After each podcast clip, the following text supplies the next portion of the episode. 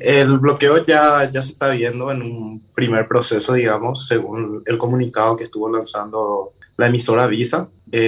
recién a partir del 11 de marzo se estaría realizando en un 100%, ¿verdad? Es decir, los bancos están todavía en procesos de, de, cierre, por así decirlo, y de, de, ciertos bloqueos, pero sí ya se siente en ciertos comercios, ¿verdad? En, en, ciertas, en ciertos locales y en ciertos cajeros ya no es posible retirar. Hay que para poder efectivizar el dinero de manera segura en efectivo. Lastimosamente, hoy por hoy se está optando a una, a una solución fácil, por así decirlo, fácil para nosotros, porque la, la única respuesta que estamos teniendo también por parte del gobierno es que, que volvamos directamente a, a Paraguay, ¿verdad? Eh, no es algo que no queramos. Eh, yo me muero por, por, volver a mi país, eh, más con esta situación, la preocupación no es fácil también lidiar el día a día, pero estamos sí barajando ciertas opciones, lo, lo, que vendría a ser el sistema de pago de origen chino. No, no podría ser eficiente, ya que, como lo mencionaste, no tenemos relaciones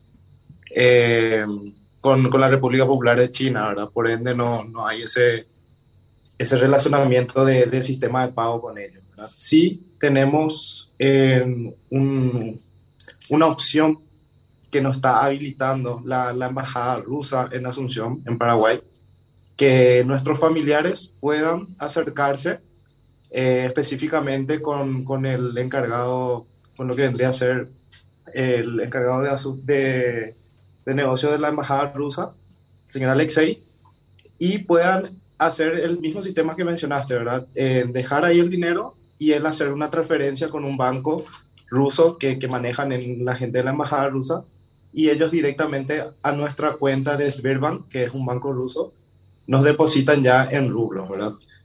Pero no, es muy interesante también la propuesta, no, no quedaría, la idea, mejor dicho, que, que mencionaste, eh, ojalá que nuestras autoridades también puedan tener esa predisposición, ese, ese, ese, idealismo para que podamos encontrar una solución que pueda, que pueda servirnos a todos los estudiantes. ¿verdad? Lastimosamente, hoy por hoy estamos entre la espada y la pared, ¿verdad? Todos los estudiantes o tomamos la decisión de devolver a nuestro país y abandonar todo nuestro esfuerzo, nuestra inversión de dinero, que, que también ya lo hicimos en su momento con el pasaje, con los gastos que conlleva a, vivir en un país extranjero sin, sin trabajar, o seguimos luchando aquí viendo las alternativas que, que sí se pueden encontrar para poder paliar esta, situación. ¿verdad? Por el momento, que es lo más importante, no está comprometida.